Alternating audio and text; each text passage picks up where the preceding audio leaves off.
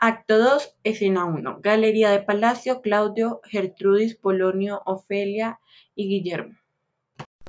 ¿Y no os fue posible indagar en la conversación que con él tuvisteis? ¿De qué nace aquel desorden del espíritu que tan cruelmente altera su quietud con turbulenta y peligrosa demencia? Él mismo reconoce los extravios de su razón, pero no ha querido manifestarnos el origen de ellos. Ni la hallamos en disposición de ser examinado, porque siempre huye la cuestión con un rasgo de locura cuando ve que le conducimos a punto de descubrir la verdad. ¿Fuisteis bien reconocidos de él? Con mucha cortesía. Pero se le conocía con cierta sujeción. Preguntó poco, pero respondía a todo con prontitud.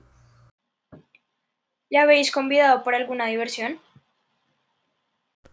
Sí, señora, porque casualmente habíamos encontrado una compañía de cómicos en el camino. Se lo dijimos y mostró complacencia al oírlo.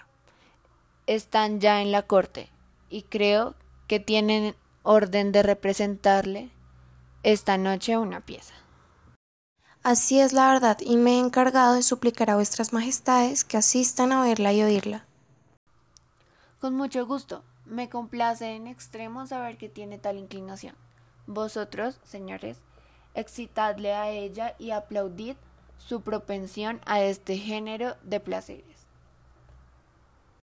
Así lo haremos.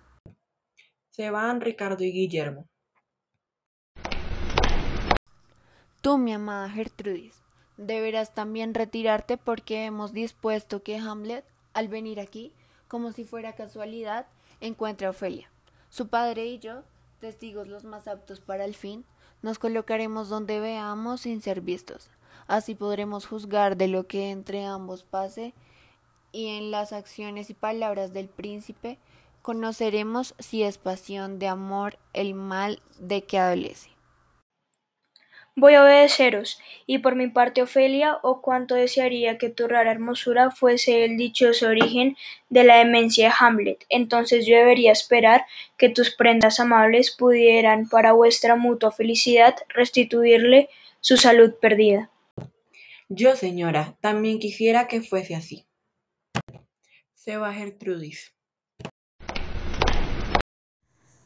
Paseate por aquí, Ofelia. Si vuestra majestad gusta, podemos ya ocultarnos. Haz que lees en este libro. Esta ocupación disculpará la soledad del sitio. Materia es, por cierto, en que tenemos mucho de qué acusarnos. ¿Cuántas veces con el semblante de la devoción y la apariencia de acciones piadosas engañamos al diablo mismo? Demasiado cierto es que cruelmente ha herido esa reflexión mi conciencia. El rostro de la meretriz hermoseada con el arte. No es más feo despojado de los afeites, que lo es mi delito disimulado en palabras traidoras. Oh, qué pesada carga me oprime. Ya le siento llegar, señor. Conviene retirarnos. Se van Claudio y Polonio. Entra Hamlet. Existir o no existir. Esta es la cuestión. ¿Cuál es más digna acción del ánimo? ¿Sufrir los tiros penetrantes de la fortuna injusta u oponer los brazos de este torrente de calamidades y darlas fin con atrevida resistencia? Morir es dormir, no más, y por un sueño diremos las aflicciones se acabaron y los dolores sin número patrimonio de nuestra débil naturaleza. Este es un término que deberíamos solicitar con ansia. Morir es dormir, y tal vez soñar Sí, y ved aquí el grande obstáculo porque el considerar que, sus, que sueños podrán ocurrir en el silencio del sepulcro cuando hayamos abandonado este despojo mortal. Es razón harto poderosa para detenernos. Esta es la consideración que hace nuestra infelicidad tan larga. ¿Quién, si esto no fuese, aguantaría la lentitud de los tribunales, la insolencia de los empleados, las tropelías que recibe el, que recibe pacífico el mérito de los hombres más, más indignos, las angustias de un mal pagado amor, las injurias y quebrantos de la edad, la violencia de los tiranos, el desprecio de los soberbios, cuando, e, cuando el que esto sufre pudiera procurar su quietud con solo un puñal. ¿Quién podría tolerar tanto, tanta opresión, sudando, gimiendo bajo el peso de una vida molesta, si no fuese que el temor de que existe alguna cosa más allá de la muerte, aquel país desconocido de cuyos límites ningún caminante torna, nos embaraza en dudas y nos hace sufrir los males que nos, que nos cercan? Antes que ir a buscar otros de que no tenemos seguro conocimiento, esta previsión nos hace a todos cobardes. Así, la natural tintura del valor se debilita con los, con los, con los barnices pálidos de la prudencia. Las empresas de mayor importancia por esta sola consideración mudan camino, no se ejecutan y se reducen a designios vanos. Pero la hermosa Ofelia, graciosa niña, espero que, que mis afectos no serán olvidados en tus oraciones. ¿Cómo os habéis sentido, Señor, en todos estos días? Muchas gracias. Bien. Conservo en mi poder algunas expresiones vuestras, que deseo restituiros mucho tiempo ha, y os pido que ahora las toméis. No, yo nunca te di nada. Bien sabéis, Señor, que os digo la verdad, y con ellas me disteis palabras de tanto valiento compuestas que aumentaron con extremo su valor. Pero ya disipado aquel perfume, recibidlas, que un alma generosa considerada como viles los más opulentos dones, si llega a entibiarse el efecto de quien los dio, vedlos aquí. Oh, oh, ¿eres honesta? Señor. ¿Eres hermosa? ¿Qué pretendéis decir con eso? Que si eres honesta y hermosa, no debes consentir que tu honestidad trate con tu belleza. ¿Puede acaso tener la hermosura mejor compañera que la honestidad? Sin duda alguna, el poder de la hermosura convertirá la honestidad en una alcahueta, antes que la honestidad logre dar a la hermosura su semejanza. En otro tiempo se tenía esto por una paradoja, pero en la edad presente es cosa probada. Yo te quería antes, Ofelia. Así me lo habías dado a entender. Y tú no debieras haberme creído, porque nunca puede la virtud ingerirse tan perfectamente en nuestro endurecido tronco, que nos quite aquel resquemo original. Yo no te he querido nunca. Muy engañada estuve. Mira, ve a un convento. ¿Para qué te has de exponer a ser madre de hijos pecadores? Yo soy medianamente bueno, pero al considerar algunas cosas de que puedo acusarme, sería mejor que mi madre me hubiese parido. Yo soy muy soberbio, vengativo, ambicioso con más pecados sobre mi cabeza que pensamientos para explicarlos, fantasías para darle para darles forma, ni tiempo para llevarlos a ejecución. Ah, ¿a qué fin los miserables como yo han de existir arrastrados entre el cielo y la tierra? Todos somos insignes malvados. No creas, que, no, creas, no creas a ninguno de nosotros. Vete, vete a un convento. ¿En dónde está tu padre? En casa está, señor.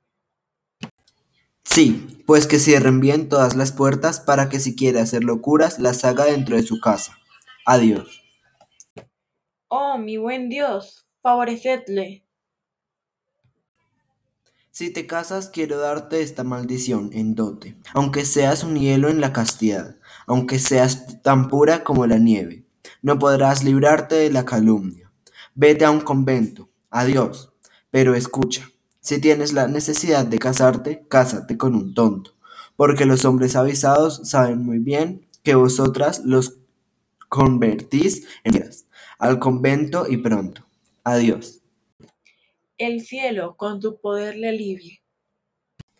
He oído hablar mucho de vuestros afeites y embelecos. La naturaleza os dio una cara y vosotros os hacéis otra distinta. Con esos brinquitos, ese pasito corto, ese hablar aniñado, pasáis por inocentes y convertís en gracia nuestros defectos mismos. Pero no, habla, pero no hablemos más de esta materia, que, no, que, que me ha hecho perder la razón. Digo solo que de hoy en adelante habrá más casamientos, porque los que ya están casados eh, exceptuando uno, permanecerán así. Los otros se quedarán solteros. Vete al convento, vete. Se va Hamlet. Oh, qué trastornada es esa alma generosa. La penetración del cortesano, la lengua del sabio, la espada del guerrero, la esperanza y las delicias del Estado, el espejo de la cultura, el modelo de la gentileza que estudian los más advertidos. Todo, todo se ha aniquilado. Y yo, la más desconsolada e infeliz de las mujeres, que gusté algún día de la miel de sus promesas suaves, Veo ahora aquel noble y sublime entendimiento desacordado como la campana sonora que se hinde. Aquella incomprensible presencia, aquel semblante de la florida juventud alterado con frenesí. Oh, cuánta es mi desdicha de haber visto lo que vi para ver lo que ahora veo. Entran Claudio y Polonio. ¿Amor? ¿Qué? No van por ese camino sus afectos, ni en lo que ha dicho, aunque algo faltó de orden. Hay nada que parezca locura. Alguna idea tiene en el ánimo que cubre y fomenta su melancolía, y recelo que ha de ser un mal fruto que produzca.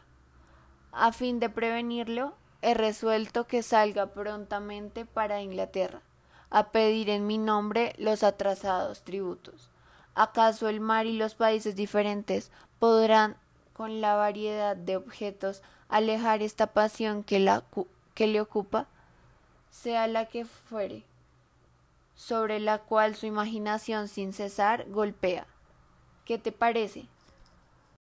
que así es lo mejor, pero yo creo, no obstante, que el origen y principio de su aflicción provengan de un amor mal correspondido. Tú, Ofelia, no hay para que nos cuentes lo que te ha dicho el príncipe, ya todo lo hemos oído. Haced lo que os parezca, señor, pero si los juzgáis a propósito, sería bien que la reina retirada solas con él, luego que se acabe el espectáculo, le incite a que le manifieste sus penas, hablándole con entera libertad. Yo, si me lo permitís, me pondré en paraje de donde pueda oír toda la conversación. Si no logra su madre descubrir este arcano, enviadle a Inglaterra o desterrarle a donde vuestra prudencia os dicte. Así será. La locura de los poderosos debe ser examinada con escrupulosa atención. Salón de palacio. Entran Hamlet y dos cómicos. Dirás este pasaje en la forma que te le he declamado yo, con soltura de lengua, no con voz desentonada como lo hacen muchos de nuestros cómicos. Más valdría entonces dar mis versos al pregonero para que nos lo dijese. Ni manotees así, acuchillando el aire, moderación en todo, puesto que aún en el torrente, la tempestad y por mejor decir, el huracán de las pasiones, se debe conservar aquella templanza que hace suave y elegante la expresión.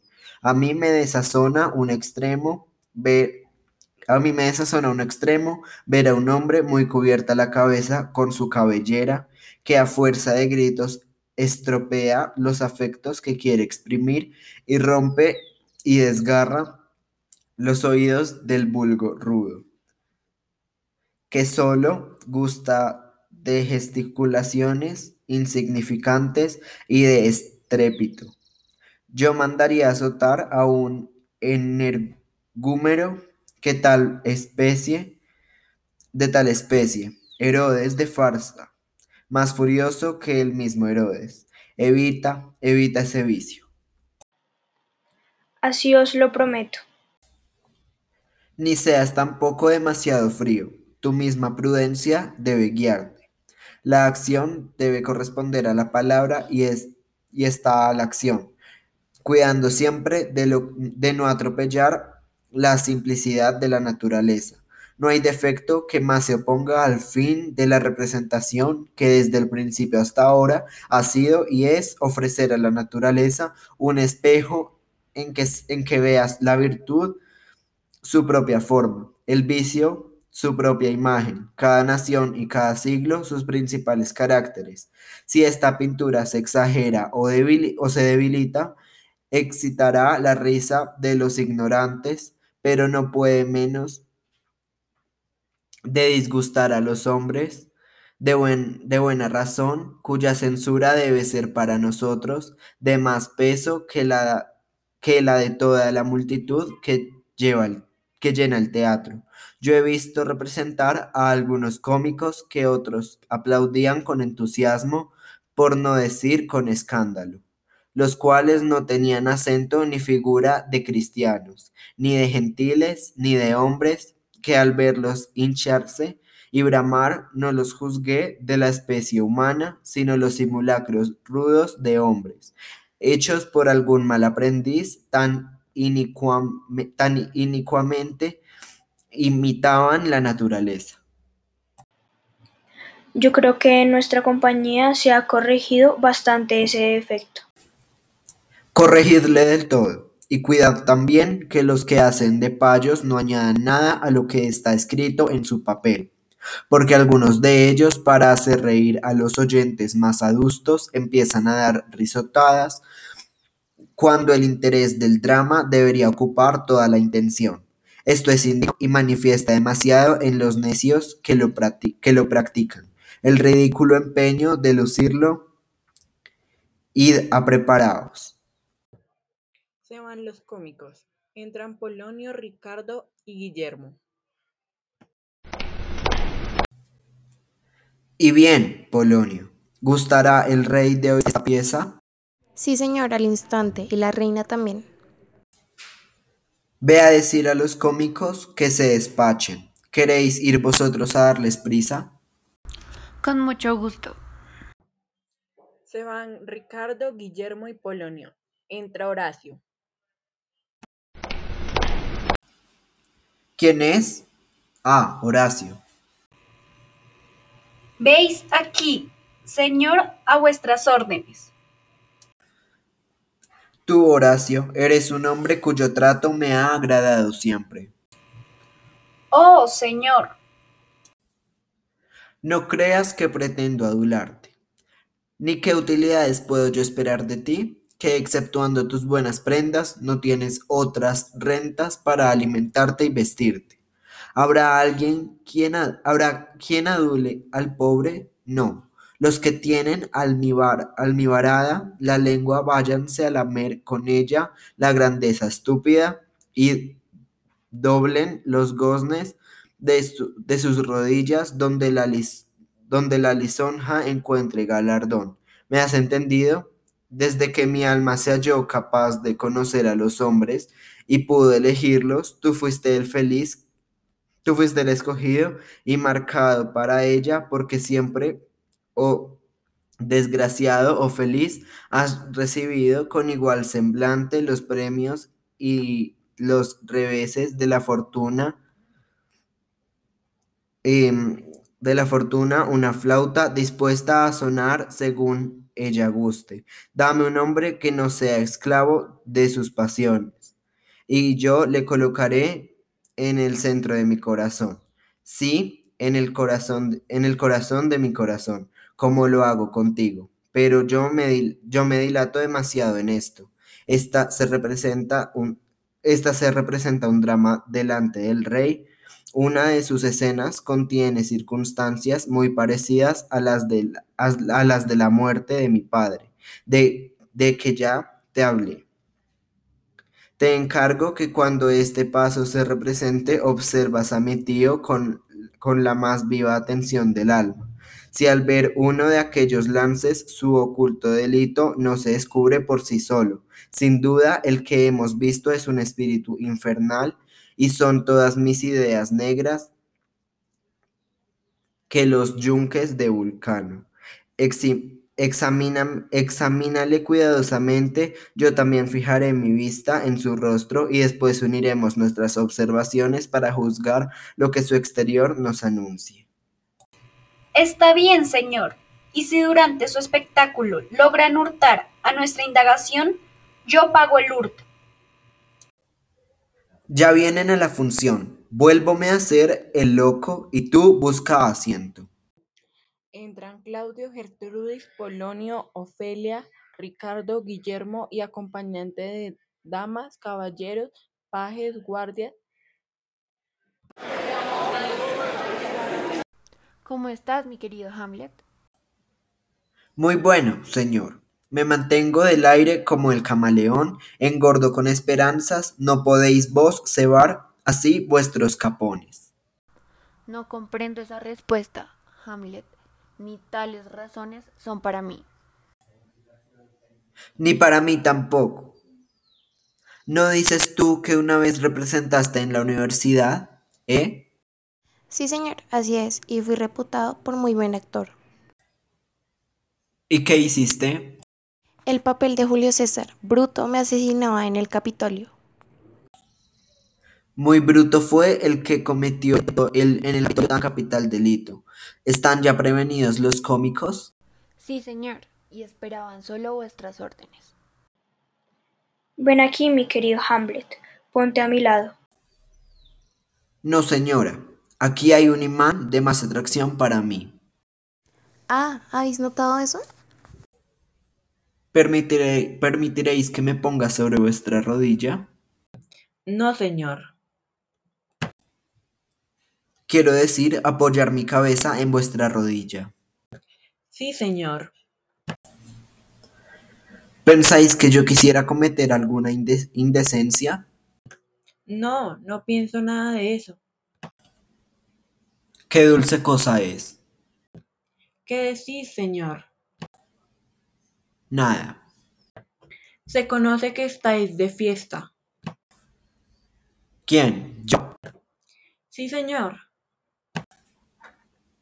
Lo hago solo por divertiros. Y bien mirado. ¿Qué debe hacer un hombre sino vivir alegre? Ved mi madre que, que contenta está y mi padre murió ayer. Eh, no, señor, que ya hace dos meses. ¿Tanto, ah? Oh, pues quiero vestirme todo de armiños y llévese el diablo de luto. Dios mío, dos meses que, que, ya, que murió y todavía se acuerdan de él. De esa manera ya puede esperarse que la memoria de un grande hombre le, sobre, le sobreviva quizás medio año. Bien que es menester que haya sido fundador de iglesia, sino por la Virgen Santa no habrá, no habrá nadie que de él se acuerde, como del caballo de palo de quien dice aquel epifa- epitafio. ¿Qué significa eso, señor? Eso es un asesinato oculto y anuncia grandes maldades. Según parece, la escena muda contiene el argumento del drama. Entra conmigo. Ahora lo sabemos. Por lo que nos diga ese actor, los cómicos no pueden callar un secreto. Todo lo cuentan. ¿Nos dirá este lo que significa la escena que hemos visto?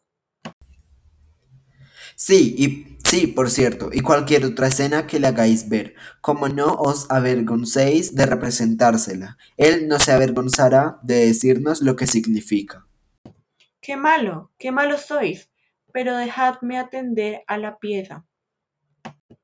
Humildemente os pedimos que escuchéis esta tragedia, disimulando las faltas que hayan en nosotros y en ella. ¿Es esto prólogo o mote de sortija? ¡Qué corto ha sido! Como cariño de mujer.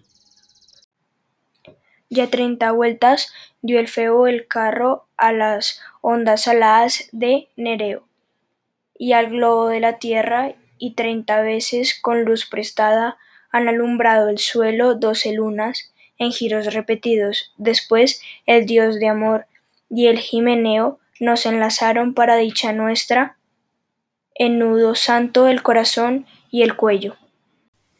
Y oh, quiere el cielo que otros tantos giros a la luna y al sol, Señor, contemos antes que el fuego de este amor se apague. Pero es mi pena inconsolable al veros doliente, triste y tan diverso ahora que aquel que fuisteis, tímida recelo, mas toda mi aflicción nada os conturbe. Que en pecho femenil llega el exceso, el temor y el amor, allí residen. En igual proporción ambos afectos o no existe ninguno o no se combinan este y aquel con mayor extremo. Cuán grande es el amor que a vos me inclina. Las pruebas lo dirán que dadas tengo, pues tal es, mi temor. si un fino amante sin motivo tal vez vive temiendo, la que al veros así toda es temores. Muy, muy puro amor abrigará en el pecho. Si yo he de dejarte, amada mía, inevitable es ya, cederán presto a la muerte mis fuerzas fatigadas, tú vivirás gozando del obsequio y el amor de la tierra. ¿Acaso entonces un digno esposo? No, nada de silencio. Esos anuncios, ¿yo? Pues no sería traición culpable en mis tales afectos. ¿Yo un nuevo esposo? No, la que se entrega al segundo, señor, mato al primero. Esto es sumo de ajenjos. Motivos de interés tal vez inducen a renovar los nudos de Himeneo, no por motivos de amor. Yo causaría segunda muerte a mi difunto dueño cuando, el, cuando del nuevo esposo recibiera en talamo nupcial amantes besos. Dudaré que el corazón te dicta lo que aseguras hoy. Fácil creemos cumplir lo prometido y fácilmente se quebranta y se olvida. Los deseos del hombre a la memoria están sumisos, que nace activo y desfallece preso. Así prende el ramo acervo el fruto, y así madura sin impulso ajeno.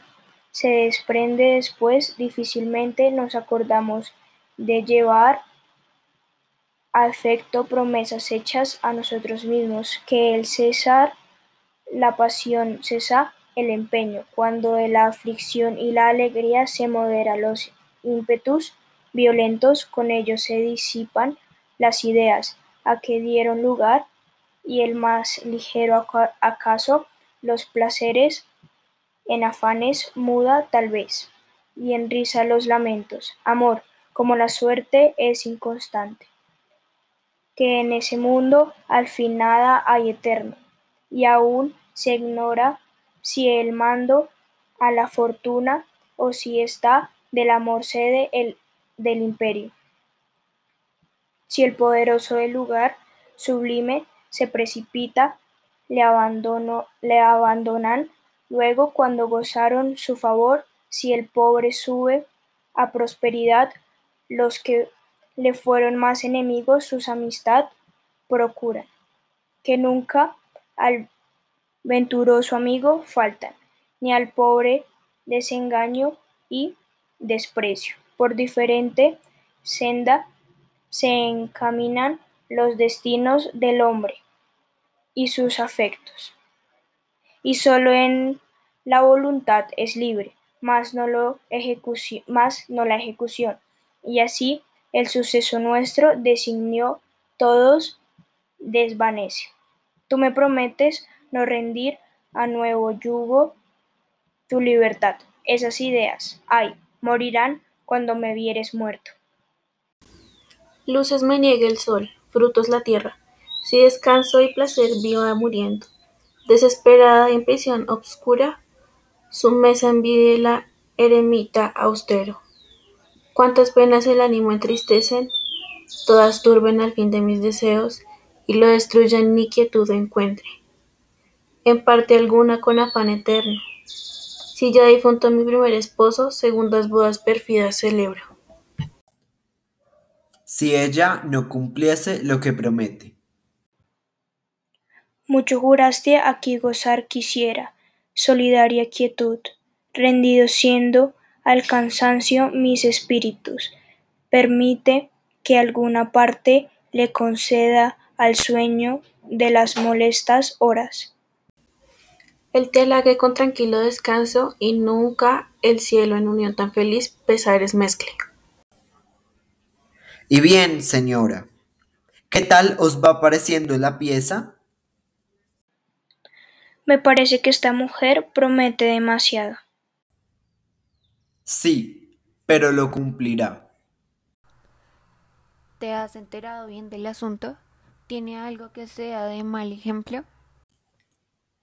No, señor, no. Si todo ello es mera ficción, un veneno, fingido pero mal ejemplo. ¿Qué? No, señor. ¿Cómo se intitula este drama?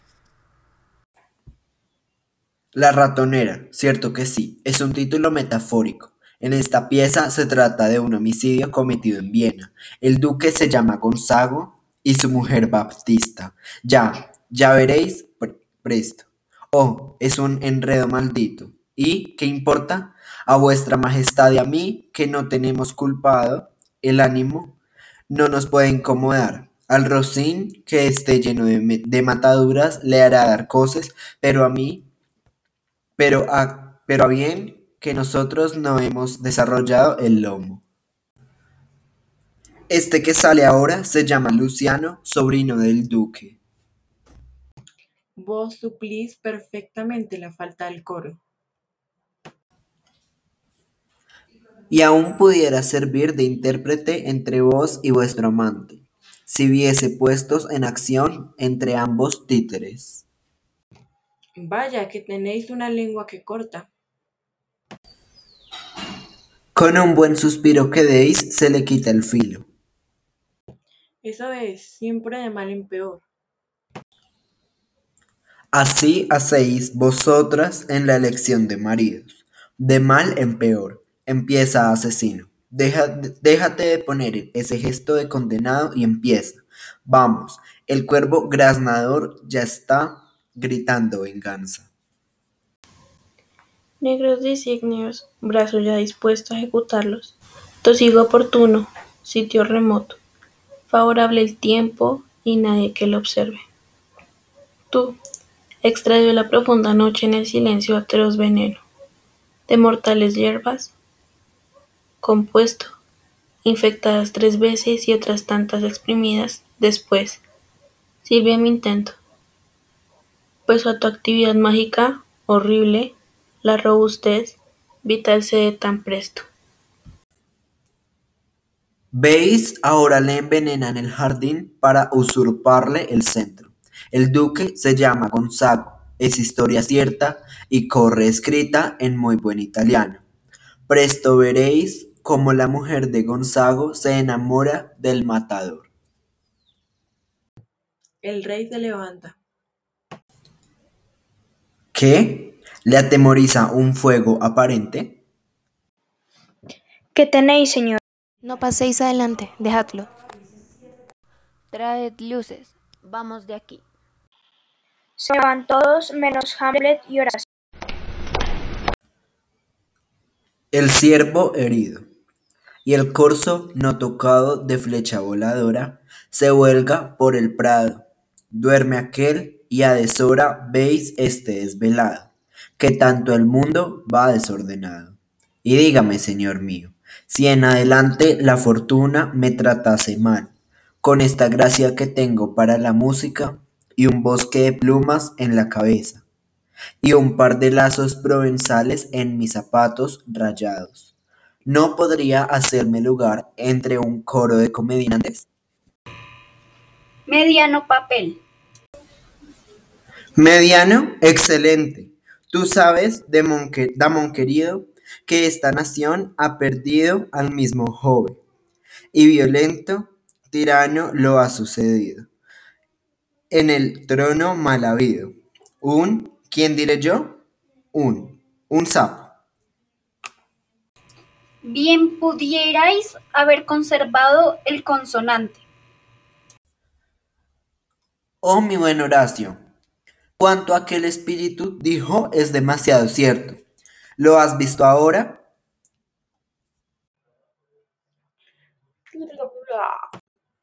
Entran Ricardo y Guillermo. Dudaré que el corazón te dicta lo que aseguras hoy. Fácil, creemos cumplir lo prometido y fácilmente se quebranta y se olvida. Los deseos del hombre a la memoria están sumisos, que nace activo y desfallece preso. Así prende el ramo acervo el fruto, y así madura sin impulso ajeno. Se desprende después, difícilmente nos acordamos de llevar a efecto promesas hechas a nosotros mismos, que el cesar la pasión cesa el empeño, cuando la aflicción y la alegría se modera los ímpetus violentos, con ellos se disipan las ideas a que dieron lugar, y el más ligero acaso los placeres, en afanes muda tal vez, y en risa los lamentos. Amor, como la suerte es inconstante, que en ese mundo al fin nada hay eterno, y aún se ignora si el mando a la fortuna o si está del amor sede el del imperio. Si el poderoso del lugar sublime se precipita, le, le abandonan luego cuando gozaron su favor, si el pobre sube a prosperidad, los que le fueron más enemigos sus amistad procuran, que nunca al venturoso amigo faltan, ni al pobre desengaño y desprecio. Por diferente senda se encaminan los destinos del hombre y sus afectos, y solo en la voluntad es libre, más no, lo más no la ejecución, y así el suceso nuestro designó todos desvanece. Tú me prometes no rendir a nuevo yugo tu libertad. Esas ideas, ay, morirán cuando me vieres muerto.